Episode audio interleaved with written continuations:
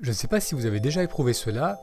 Moi, parfois, je suis fatigué d'être avec moi-même. Il y a un blabla incessant dans ma tête et ça peut être épuisant. Dans ces moments-là, ce que je veux, c'est faire un break avec cette partie de moi qui réfléchit trop. Je veux mettre en pause cette agitation du mental pour pouvoir souffler un peu, pour pouvoir prendre du recul. Dans cette vidéo, je vous montre ce qui m'aide lorsque mon mental est trop agité.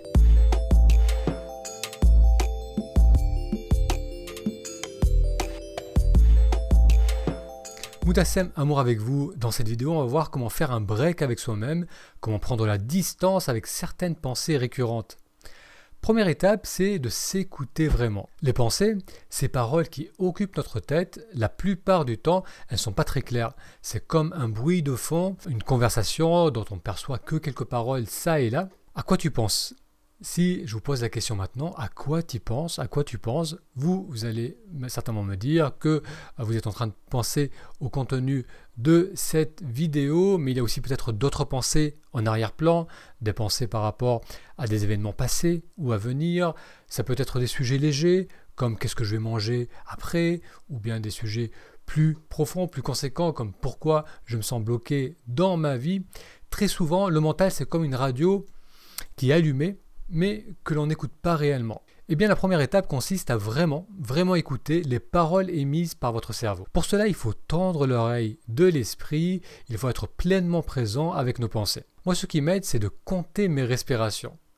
Plusieurs fois par jour, dès que j'y pense, je fais une série de 5 respirations et je compte, je compte chaque mouvement du souffle, c'est-à-dire en inspirant, je dis mentalement 1, en expirant, je dis mentalement 2, inspire 3, 4 à l'expire, et ainsi de suite jusqu'à expire 10. Donc ça fait à peu près, ça fait 5 respirations. On va compter chaque inspiration, chaque expiration de 1 jusqu'à 10. Et d'ailleurs cet exercice est disponible en audio si vous souhaitez euh, le faire et, vraiment comprendre comment ça fonctionne. Et il vous suffit d'aller sur le lien taméditation.com, lien que je vous mettrai dans la description. Alors le fait de compter les mouvements de la respiration, ça permet de sortir mon attention du mode automatique. Ce que j'appelle le mode automatique, c'est lorsqu'on se laisse porter par le quotidien sans être vraiment là. Compter ma respiration me ramène au ressenti du corps. Ça m'aide à être pleinement là, attentif à ce qui se passe en moi. Ça permet également d'entendre plus clairement mes pensées. Faire cela, compter ses respirations plusieurs fois dans la journée, ça donne plusieurs opportunités de voir clairement où nos pensées nous emmènent. La première étape consiste donc à mieux écouter nos pensées en tournant l'attention vers nos ressentis à travers la respiration. La deuxième étape, classer vos pensées. On a vu que les postes de respiration en conscience permettent de voir, ou plutôt d'entendre, plus clairement nos pensées. Maintenant, il s'agit de les classer. Est-ce que ce sont des pensées négatives, positives ou neutres? Les pensées négatives, ce sont les sujets d'inquiétude, ce qui ne va pas, ce qui m'agace, ce qui me manque, ce qui risque d'arriver. Ce sont aussi les scénarios où je me sens bloqué dans ma vie, les regrets, les doutes, le manque de confiance, la peur pour moi, la peur pour mes proches. Et ces pensées négatives sont souvent accompagnées de tensions au niveau du corps. Ensuite, il y a, les pensées neutres, euh, par exemple faire une liste mentale des courses qu'on a besoin de faire. Ça peut être de repenser au dernier épisode d'une série que l'on est en train de regarder se demander ce qu'on va manger ce soir. Donc tout ça, c'est des sujets qui sont peu chargés émotionnels et qu'on peut classer comme neutres. Enfin, il y a les pensées positives. Ce sont les pensées d'appréciation euh, pour ce que l'on vit actuellement ou envers les personnes que l'on apprécie dans notre vie. C'est, ça peut être aussi des pensées par rapport à des projets qui nous inspirent. Donc les pensées peuvent être négatives, neutres ou positives. La deuxième étape consiste à voir clairement quel type de pensée on a tendance à entretenir avec soi-même. Si vous ressentez une fatigue mentale et le besoin de faire un break, vous constaterez qu'une bonne partie de votre langage intérieur penche vers le négatif. Voilà, ces deux étapes suffisent. La première, c'est de raviver l'attention en la tournant vers la respiration et le ressenti du corps et ensuite vers les pensées.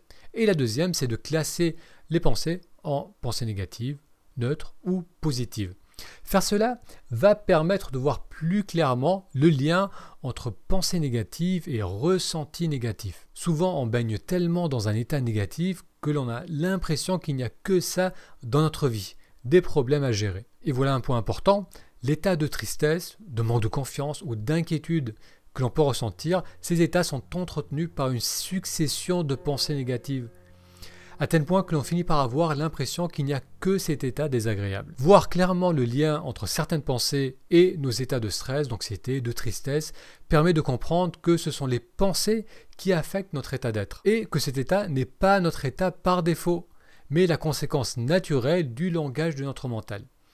Il y a Jack O'Keefe, qui est une auteure irlandaise, qui l'a bien noté, qui l'a bien expliqué en notant Les pensées sont subjectives, changeantes et personnelles.